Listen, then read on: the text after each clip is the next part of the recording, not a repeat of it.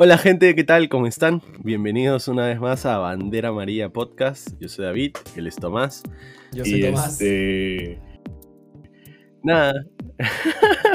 Nada, gente, espero que hayan tenido unas bonitas dos semanas sin carreras si es que vives en Perú, tal vez ha sido difícil, pero vamos con ánimos porque esta semana es de carrera y este domingo vamos a poder disfrutar una vez más de la Fórmula 1. Recuerden, somos fanáticos de Netflix. ¿Algo que decir, amigo? Así es, nada, que pucha, emocionados de semana de carrera, este, ya empiezan a salir noticias. La semana pasada nos han tratado de dar algunas cuantas noticias para mantener la expectativa viva, pero, pero sí, cuando hay parón de dos semanas o tres semanas se, se extraña, ¿no? Este, así que chévere, chévere sí. estar en semana de carrera y bueno, con ganas de seguir aprendiendo con, con los que nos ven y seguir este, metiéndonos cada día un poco más en el mundo de la Fórmula 1. ¿no? Así es, así es. Bueno, me has comentado tú que, que me tienes una, una, noticia bonita que hemos visto ahí también en el Instagram de, sí, una, de Bandera María, me parece. Una de las noticias que definitivamente ha dado que hablar y está... está siendo muy comentada en las redes por la gente es que, o bueno, fue muy comentada hace unos días por, por la gente, este, porque hoy uh -huh. que están viendo esto es martes, ya de la semana de carrera, es que Nico Hulkenberg ha firmado por Aston Martin para ser el piloto de reserva y de hecho es una noticia que ha agradado a mucha gente porque es un piloto Así muy querido, ¿no? Muy, eh, siempre ha sido muy carismático y siempre, ya lo hemos comentado antes, eh, tenía la expectativa de ser un gran piloto que, que nunca concretó, ¿no? Este, nunca consiguió un podio y uh -huh. la gente se quedó con esa nostalgia de que lo va a conseguir. Y no solo eso, sino que el año pasado fue como, como el wild card, ¿no? Cada vez que alguien, parecía que cada vez que alguien sí. no podía llegar, ¡pum!, lo llamaban, ¿no? Y corrió, logró correr dos carreras este, para Racing Point, de hecho que es este mismo equipo, y creo que con eso ha demostrado que, que todavía tiene un poco de peso y, y sigue siendo, teniendo mucha ambición y por eso lo, Aston Martin lo contrata formalmente como, como su piloto de reserva. ¿no? Sí, así es. El, el, año pasado con Racing Point eh, demostró además eh, su talento en esas dos carreras, creo que no, no decepcionó. Este, en una de ellas llegó a ser el, conductor del día, votado obviamente eh, en las redes de Fórmula 1, pero es, este, dio mucho que hablar, dio una buena impresión y este, en la segunda carrera, claro, sufrió un poco en la clasificación, pero le avisaron, llegó al circuito seis horas antes del, del Free Practice 1, entonces, o, o, inclusive del Free Practice 3, el, el, día sábado, si no me equivoco, entonces fue eh, bastante duro ponerse con tan poco tiempo eh, en forma y, y, y, empezar bien junto con los demás que tienen no, son, no, no una semana, sino medio año de estar corriendo, ¿no? Entonces, un, un, gran mérito del amigo, creo que va a ayudar a Aston Martin eh, al desarrollo del auto, porque este, los, los, para los que no saben, los pilotos de reserva ayudan en, el desarrollo, en lo que ellos puedan, obviamente, porque son, es, es como tener un piloto más en tu, en tu lineup y los pilotos obviamente conocen los carros, conocen su carro y conocen cómo a ellos les gusta correr los carros. Sí, yo sin embargo eh, estoy un poco voy a ser un poco pinchaglobos con mi opinión, porque pienso que si bien la gesta del año pasado, sobre todo en, en Alemania, que fue a correr la carrera prácticamente no, ese mismo fin de semana, ¿no? Eh, uh -huh. y, y, fue una gesta épica, ¿no? Consiguiendo puntos para Racing Point. Eh, en general un performance bastante bueno. Este año creo que tengo menos esperanza de verlo en pista. Eh, por, ah, por, sí. por, dos razones. Una es que Lance Troll ya pasó por COVID. Bueno, no sabemos todavía si esta enfermedad puede. Qué tan, qué tan certero es que no te puedas volver a contagiar. Es cierto que también están las vacunas y no dudo que los equipos van a intentar vacunar apenas sea posible a sus... De todas maneras ya deben estar pensándolo o, o haciendo el trabajo para, ¿no? Eh, y, y, no es, salvo una lesión muy fuerte o, o, algún problema personal muy grave que haga que un piloto se pierda un gran premio, eh, eh, no, no veo no veo esta noticia con tanta ilusión de, ah, vamos a volver a, Nico, volver a ver a Nico Hulkenberg. No, sino más bien creo que es un acercamiento más formal con la Fórmula 1, estar más cerca de un equipo, pero en un rol un poco más secundario, ¿no? Creo que incluso eh, puede ser un movimiento de él también ya de saber que quizás, o pensar y ver un poco el panorama de que quizás estando de fuera va a ser más difícil conseguir un equipo para 2021 si es que todavía es en sus planes, de repente estando dentro. Creo que puede ser un, un, un pensamiento un poco más estratégico, ¿no? Pero pero veo difícil que veamos este año, aunque son 23 carreras y uno nunca sabe, ¿no? Pero que veamos este año a, Hulkenberg corriendo para Aston Martin en carrera, eh, lo veo difícil. Por ahí en alguna práctica, ¿no? Puede ser que, lo veamos este, reemplazar a alguno de los pilotos, pero, pero no, no, no creo que lo vayamos a ver y por ende más bien creo que es una noticia que es un poco sensacionalista porque ha, causado mucho furor la Hulk el año pasado, ¿no? mucho que hablar. Claro, mucho que hablar, pero, pero realmente creo, no, no, no creo que influya, influya demasiado en, los pilotos que vamos a ver en la parrilla durante las 22 carreras que nos quedan, ¿no? Sí, claro. Sí, yo en eso concuerdo contigo, por eso decía más que nada que iba a ayudar mucho al desarrollo, ¿no? Porque finalmente igual ellos están en, los simuladores y todos los, los, pilotos de reserva, ¿no? Sin embargo, eh, puede ser, como tú dices, no lo había pensado, una, una jugada interesante al ver que Vettel, bueno, viene un poco mayor, ya tiene, no estoy seguro, no me atrevo ahorita a adivinar cuántos años tiene el amigo Vettel, pero tiene más de 12 temporadas, entonces... Eh, tal vez le queden dos o tres, o quién sabe, tal vez no le guste el carro, los nuevos cambios para el 2022. Entonces, eh, hay muchas cosas que pueden pasar y que, claro, Hall como piloto de reserva puede tener un asiento casi asegurado en el mismo Aston Martin o tal vez en algún eh, equipo vecino, ¿no? Sí, sí, es verdad. Pero bueno, esa ha sido la primera noticia que, que teníamos para comentar un poco para empezar a hablar de, los equipos. Este, ya sabemos, lo dijimos en el capítulo anterior, que tenemos muchas expectativas de Aston Martin, sin embargo en la primera carrera no han estado a la altura. Vamos a ver si este, esta decisión de traer a Hulk al equipo, como tú dices, David, los ayuda en el desarrollo del carro y, bueno, esperamos ver más de Aston Martin. Este, bueno, aunque se están dando que hablar en las redes sociales con, con esta noticia, ¿no? Pero tú tenías también algo que contarnos. Tú tenías también algo que contarnos sobre, Mercedes, ¿no? Y que me parecía interesante conversarlo, comentarlo.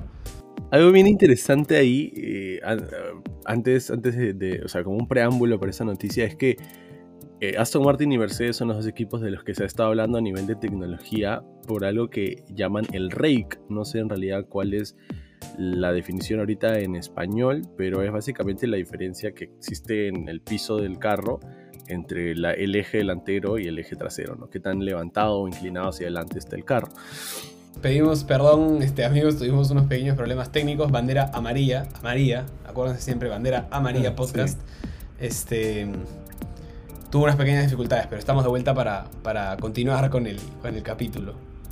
Este, decías, David, eh, decías que estabas un poco menos confiado en, Mercedes este, para este 2022, así súper rápido, ciérranos la idea. Sí, sí, o sea, el, tema, el tema de la carga aerodinámica que pueden tener los carros, eh, tal vez suena un poquito eh, mm, especial, un poquito técnico lo que estoy diciendo, pero que conste que todo lo he leído en el blog de la Fórmula 1. Pero sí, o sea, mi conclusión es, si es que con la reducción de carga aerodinámica de 2022 han sufrido con tanto tiempo de, preparar el carro, para el 20, perdón, del 20 al 2021, del 20 al 2022, eh, del 20 al 2021, del 2021 al 2022. Los años avanzan de a Van a sufrir de la misma manera. Sí, sí, yo, yo a, veces no, a veces no me confundo, a veces, ya. Hoy día no estoy, pero mañana sí. Este, entonces, ese es el tema con Mercedes. Yo la verdad creo que para el 2022, así como para el 2021, van a volver a dar un paso para atrás. Sí, igual. Se han acostumbrado mucho a lo que han tenido. Definitivamente Mercedes va, va, a ser un equipo del cual se hable más este año por el hecho de que va a tener más presión y eso es bueno, ¿no? Eh, es bueno porque más allá de que gane o no gane, yo, yo no soy fan de, de Mercedes, tampoco soy fan de Red Bull, soy, o sea, pero, pero eh, me gusta que haya esta competencia que hemos tenido en la primera carrera, ojalá se mantenga así todo el tiempo, pero el hecho de que esté más cerca Red Bull y ojalá pueda acercarse McLaren o, Ferrari o algún otro equipo también a, hacer la pelea durante la temporada, este, hace que tengamos que hablar más de Mercedes y que esta noticia del cambio de James Allison, este, a pesar de que he dicho que es un poco tendenciosa, sea noticia, ¿no? Eh, de, hecho, de hecho sería noticia, pero es como... Eh, estamos más pendientes de todo lo que pasa en Mercedes porque ha presentado algunas dudas eh, no, en, no en, que van a estar arriba, ¿no? Claramente van a estar arriba, pero han presentado algunas eh, dudas o más bien se han confirmado algunas fortalezas de Red Bull eh, y, pareciera estar todo más, más peleado y eso hace que estemos todos mucho más pendientes de Mercedes que otros años que incluso pasaba en las carreras que casi no veíamos a Mercedes hasta que Lewis Hamilton y, y Valtteri Bottas cruzaban la línea de de, final de carrera, ¿no? la, meta. Sí. entonces eh, creo que es bueno. Yo lo de James Allison lo, tomaría con pinzas eh, para este año, pero igual hay que, hay que seguirlo y hay que ver cómo va mejorando, o si es que va mejorando Mercedes. Eh, carrera a carrera, si la pelea continúa pareja, si se pone pareja a favor de Mercedes, a favor de Red Bull, y qué hacen también pensando en las nuevas regulaciones de, del próximo año. ¿no? creo que vamos a estar todos mucho más pendientes y eso es bueno, es bueno para el deporte. Así es. Así es, todos somos fans de, la, de las carreras cercanas, donde, donde las peleas están como pan de día. Sí, entonces. y, eh, antes, antes de, avanzar, solo recalcarlo, o sea, lo que se vio con Verstappen y, Hamilton en, en, en, Bahrein, ha sido sensacional, o sea, no se ha dejado de hablar de eso en estas dos semanas, ¿no? Eh, que, si, que si Hamilton exigió mucho los track limits y si eso eh, afectó la psicología de Red Bull porque Red Bull hizo el reclamo, porque los... Ah, muchas cosas, ¿no? Que al final de cuentas sí, la FIA tiene que ordenarse un poco en su... en, su regularidad con los track limits, digamos, para que no pasen ese tipo de cosas. Este, es, es, muy aleatorio, ¿no? Las, las regulaciones que dan pero eh, esto ha dado que hablar y vamos una carrera y estamos, o sea, la gente no ha parado de hablar, o sea, hay mucha expectativa eh, en esta carrera que se viene, hay mucha expectativa en Mercedes y mucha expectativa en Red Bull. Eh, solo quería hacer ese comentario porque todavía sigo fascinado por, por esas últimas vueltas, ¿no? fueron, fueron realmente sensacionales. Sí, eso es lo que, lo que queremos ver y ayuda al, al deporte, ¿no? En sí, porque lo quieran, lo quieran admitir o no, eh, todo deporte tiene de fondo un negocio y si la gente no ve el deporte, el deporte muere. Entonces, eh, que, la, que, el, que haya momentos así como los de Bahrein ayuda al deporte en sí a ganar más fans y en general a sobrevivir más tiempo. Y parte de lo que dices, y parte de lo que dices de que el deporte muera, me lleva un poco a este punto que también quería comentar, que es que la FIA está buscando quizás hacer eh, variar un poco los fines de semana, variar un poco la forma de, la estructura de cada gran premio para hacerla de repente más atractiva. Eh, hay mucha polémica alrededor de esto, hay, mucho fanático de la Fórmula 1 muy eh, tradicional o conservador, digamos, que, que, no lo apoya, pero hay otros que sí. y pareciera que la FIA está cerca a confirmar un, un intento que se viene especulando hace mucho tiempo, que es el de traer finalmente una lo que serían las sprint races o carreras cortas eh, al, Gran Premio para, de cierta forma, barajar un poco em, lo, lo, que, lo que es la carrera del domingo, ¿no? el, Gran Premio en sí. Este, se ha hablado y podríamos estar cerca, tener incluso este fin de semana en Imola una confirmación, no lo sabemos. Aún está, está pero se está cocinando, ¿no? Incluso han salido ya algunos rumores en los últimos días de cuáles podrían ser eh, eh, las tres carreras, porque se ha hablado de tres carreras donde este año se probaría este formato. Eh, y lo que se dice es que empezaríamos en Silverstone y se incluirían Monza e Interlagos como los tres circuitos que este, este año probarían ese formato. No está confirmado, todo esto es especulación, pero pareciera que podría haber un anuncio incluso tan pronto como este fin de semana, si no es en, los próximos Gran Premios, de, ya, ya en los que se vienen una, una, una, consulta, por así decirlo, algo que no me queda claro esto, de esto nuevo es, ¿estos sprint races em, reemplazarían la quali o alguna práctica? Reemplazarían, eh, en cuanto a sesiones, reemplazarían una práctica. Lo que se ha especulado y todo esto... Todo esto es, sí, es información que, que, la gente puede rescatar, que va especulando, pero lo que pareciera que va, que va a pasar es que tendríamos el día viernes eh, una primera sesión que sería la práctica libre 1 para luego pasar a tener la quali. Esa quali eh, en el viernes eh, ordenaría los puestos de partida de la carrera corta. La carrera corta. La carrera corta. El día sábado empezaría la, la, primera sesión del sábado, sería la práctica libre número 2, este, donde igual se recogería información. y de y el sábado por la tarde sería la carrera corta. El orden de la carrera corta determinaría eh, la partida de la, de posición de, de, la carrera del domingo. Se está hablando, una de las cosas que se está mm. hablando es que podrían eh, otorgar puntos para los tres primeros de la, de la carrera corta, cosa que así de cierta forma no se abandona este, esta, esta parte del fin de semana y lo podría volver un poco más atractivo este, para todos los equipos, ¿no? Porque si no, uno podría Es un poco parecido a lo de Fórmula 2. Sí, similar a la Fórmula 2, ¿no? Similar a la Fórmula 2. Lo único que acá no es que, no es que habría un, una, o sea, no hay, no hay reverse grid, digamos, ¿no? no hay parrilla inversa, exacto. Sí, sí. Que en realidad eso a mí me, me llama la atención. ¿ah? Yo sí, yo sí estaría a favor de una, de una parrilla inversa, ¿no? De quien. O sea, igual es complicado porque me gustaría verlo en acción, pero sé que la estrategia juega más al fin, al fin y al cabo, ¿no? Entonces, yo, quien va a pasar primero soltaría el acelerador para calificar menos y finalmente calificar más adelante. Yo estoy este, a favor de las carreras cortas y es un poco de para eso es este bloque. Eh, más allá de si se terminan concretando o no, y no somos un noticiero, pero sí creo que es buen material para conversar antes de un fin de semana. Yo estoy a favor del, de las carreras cortas porque creo que es una manera de tratar de hacerlo un poco más atractivo y mezclar la parrilla, porque en una carrera pueden pasar muchas cosas. O sea, ya sabemos que literalmente, o sea, puedes, puedes chocar eh, el carro, estás compitiendo con otros carros en pista. No es como la cual en, la cual hay mucha estrategia de en qué momento sales, no, no estar con tráfico. Eh, juega mucho la preparación, que también habría la quali, pero en la carrera corta se pueden alterar. Eh, se puede alterar la parrilla sin forzar, que yo pienso que hacer la parrilla inversa puede ser un poco forzar, sobre todo en un formato de la Fórmula 1 donde, donde cada gran premio es distinto, eh, y estarías un poco forzando el espectáculo. No tiene mucho sentido hacer que Lewis Hamilton parta al final solo por querer ver lo que parta al final. Si, si en, si en realidad, eh, al final de cuentas, digamos, los, los, los carros que están más atrás probablemente en las primeras vueltas igual serían sobrepasados, tendrías un poco de emoción al inicio, pero no necesariamente por mucho tiempo y creo que sería un poco, sí pienso que los, la, la, la, parrilla inversa puede ser un poco perjudicial, la carrera corta me parece una forma, un, buen intento de, hacerlo interesante, igual creo que los fines de semana como están ahorita funcionan, pero creo que esto puede eh, darle un atractivo más, ¿no? Y, porque estarías viendo dos carreras, ¿no? En, el Gran Premio, uno el sábado y uno el domingo, y eso es definitivamente interesante, ¿no?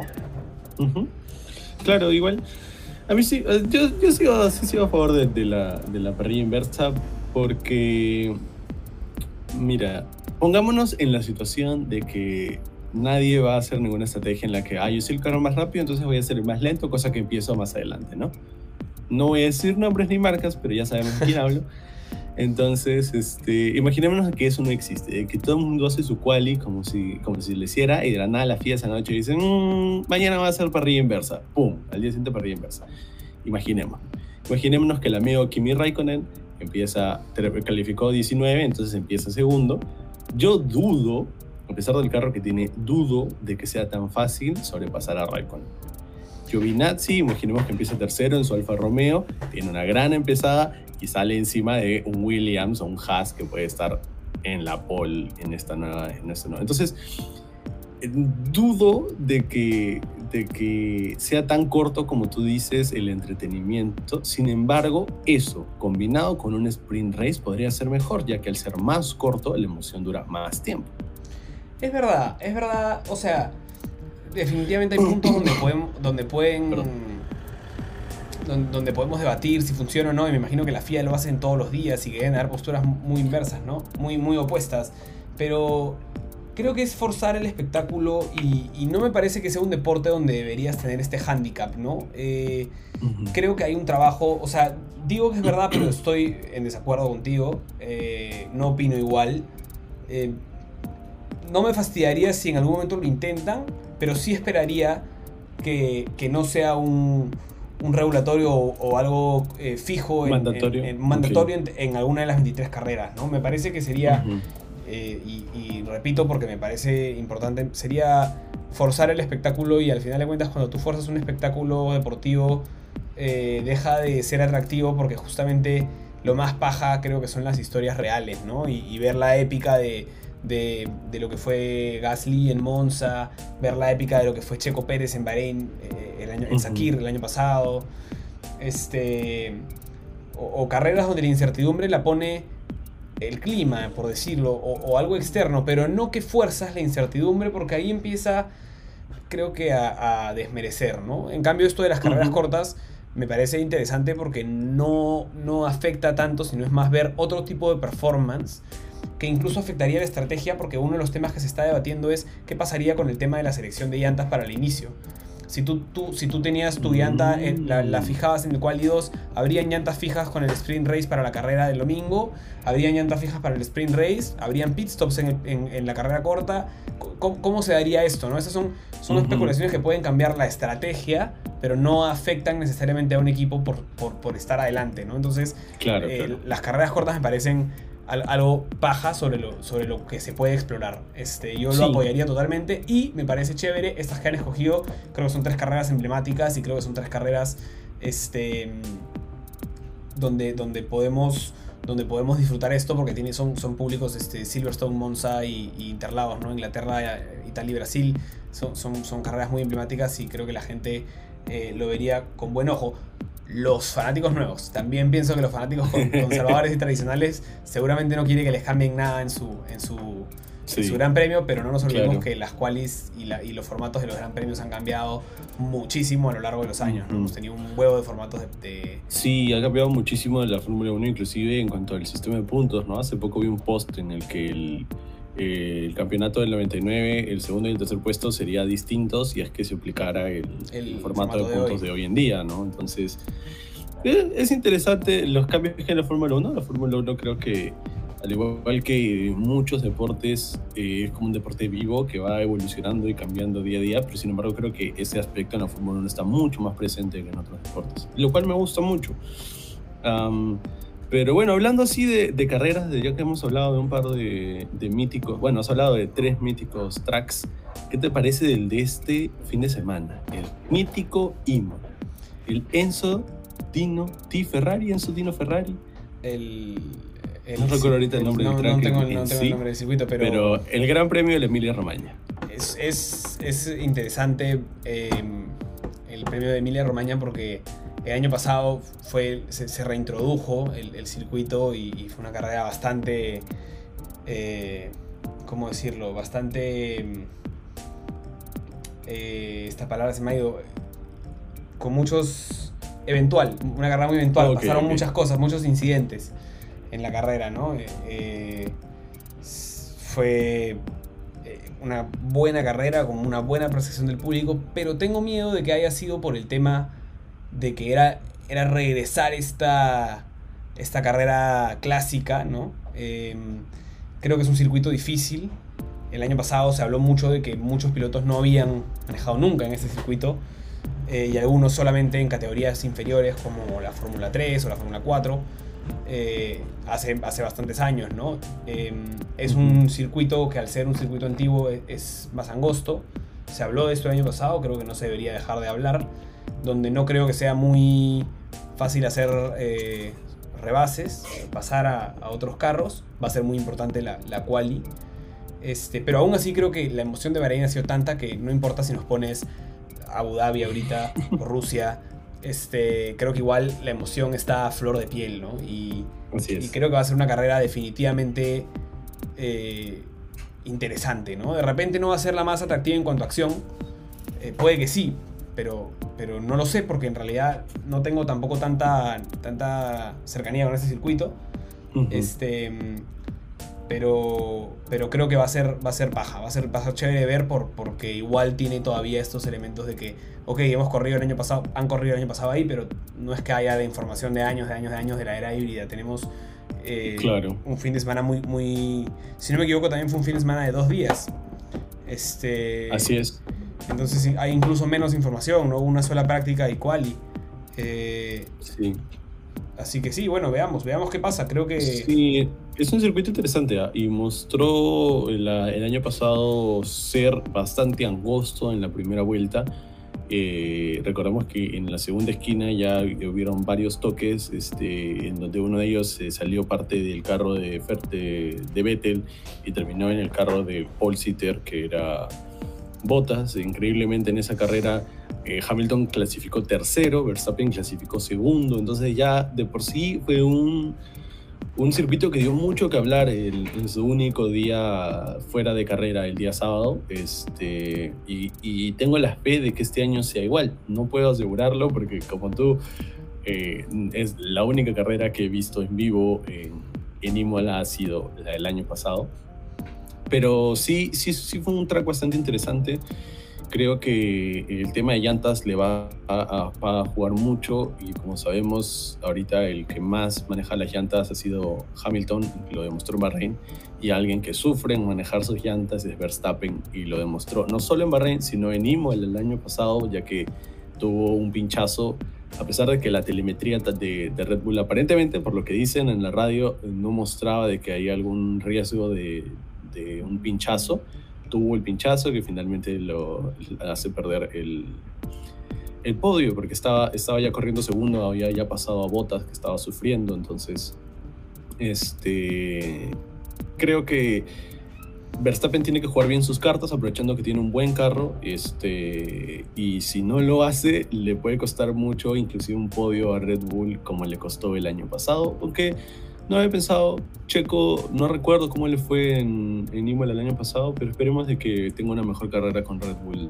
el día de mañana. Oh, perdón, el día domingo. El, día domingo. este, creo que, eh, que si bien Max es uno de los que es cuestionado por, por ser a veces muy agresivo en sus ataques y por ende no creo que sea descuidar sus llantas, sino arriesgar más con sus llantas, tenerlas más al límite. Eh, y eso, esa imprudencia a veces lo, lo ha hecho cometer algunos errores. Eh, va a ser muy interesante porque creo que Checo Pérez es conocido por ser alguien que tiene un manejo de llantas fenomenal. En, en, en Bahrein, la carrera anterior, eh, de hecho hizo, tuvo que partir del, del de los pits, de los pits hizo, hizo, incluso un pit muy temprano y luego mantuvo un stint muy, muy largo. Eh, recuperó muchas posiciones, logró ganar terreno para luego hacer su siguiente pit stop y poder mantenerse eh, o terminar finalmente en las posiciones altas. Y esto lo hemos visto una y otra vez con Checo el año pasado, ¿no? Eh, algún problema del carro o, algún, o, una estrategia distinta y Checo sabe mantener las llantas. no sé cómo estén las temperaturas en, en, Imola este año, no, no, no tengo el, reporte de Italia, pero punto. claro, es otra época, es otra época en la que tuvimos el año pasado. Fue en noviembre del año pasado. Así es, y, y creo que, que, Checo Pérez se, se, va, se, se, va a ir asentando de a pocos en el Red Bull y esta puede ser, siendo la segunda carrera, puede ser una carrera donde demuestre que, que ese asiento lo merece. No sé si termine detrás, de, delante de Max Verstappen, pero, pero yo me la, me la voy a jugar por Checo este fin de semana, creo que puede ser una muy buena carrera para él, ¿no?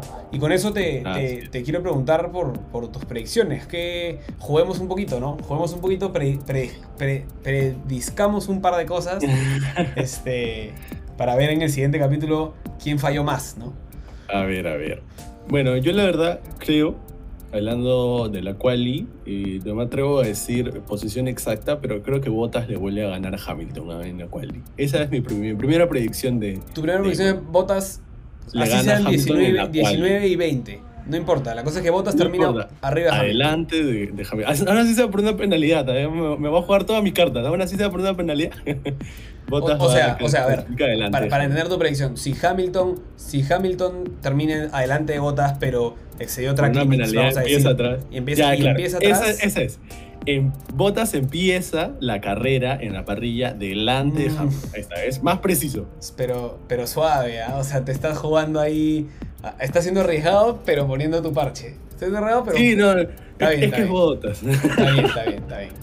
Este, Hay que darle un handicap. Yo voy a. Mi primera. Mi predicción sobre la cual iba a ser muy arriesgada. Eh, de hecho, creo que. Eh, muy... No, no, creo que no va a ser tan audaz. Voy a decir que Russell vuelve a llegar a Q2. Iba a decir que a Q1, pero voy a decir que más bien Russell vuelve a llegar a Q2.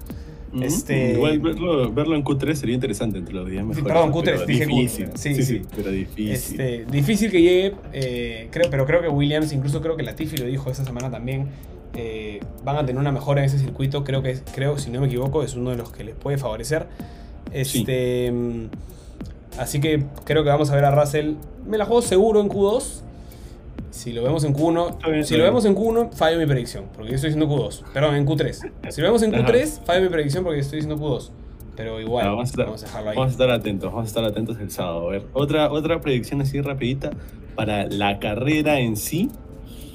Yo creo que eh, en este track eh, Alfa Romeo suma su primer punto y va a sumar más de un punto. O sea, alguno de los dos Alfa Romeo va a terminar noveno o para arriba. Claro.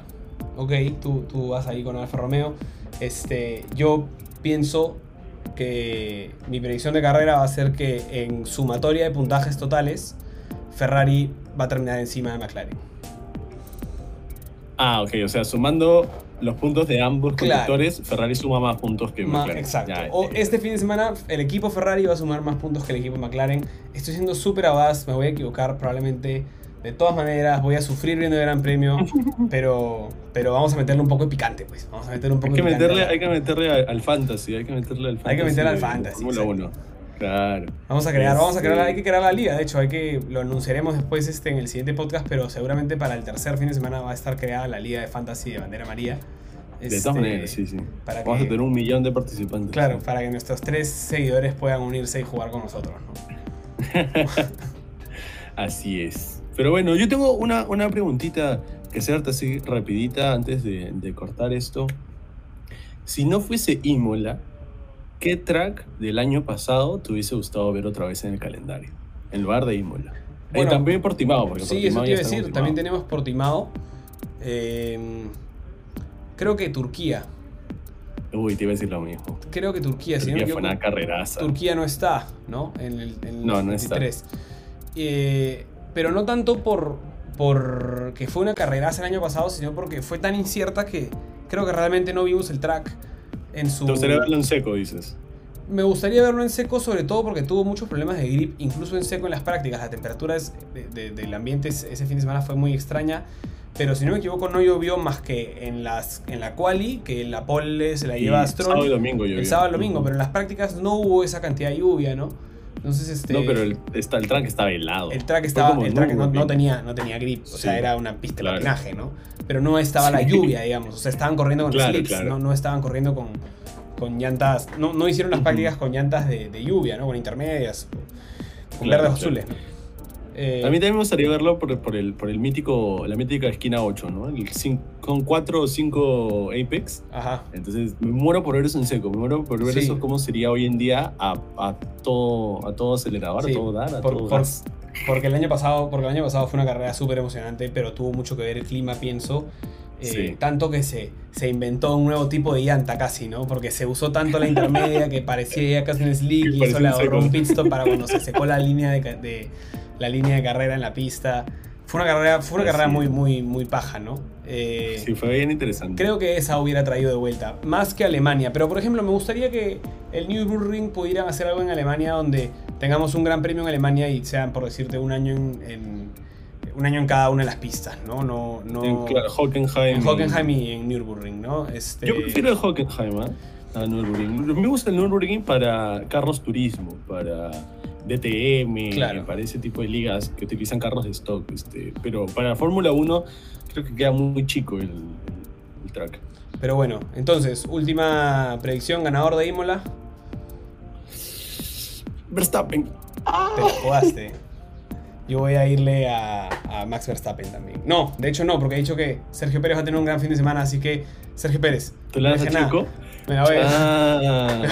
me la juego ya, si me lo he jugado, me lo he jugado, voy a meterme de, de, lleno a la piscina. Pues ya, si ya dije que Ahora gana Russell. Williams le bien, que Ferrari le bien, la gana Checo Pérez. Ya fue. No importa. Seamos mermeleros. Seamos mermeleros por está un bien, Está bien, hermano. Esparzamos la mermelada. Esparzamos la mermelada. Pero bueno, amigos, eso ha sido todo por hoy. Este, en este capítulo eh, distinto de precarrera. Eh, no siempre habrá, pero cuando tengamos algunas pausas largas para que el podcast se mantenga vivo, haremos precarrera. Para cuando hayan pausas más normales, algo de la precarrera comentaremos en el mismo capítulo post carrera, ¿no? Así es, así es. Así que bueno, gracias por eso, gracias por todo, gracias Don David. Gracias por escucharnos. Sí, no se olviden de seguirnos en todas nuestras redes, darnos like, darnos amor. Esto es Bandera María Podcast. Chao. Suscríbanse. Chau, chau.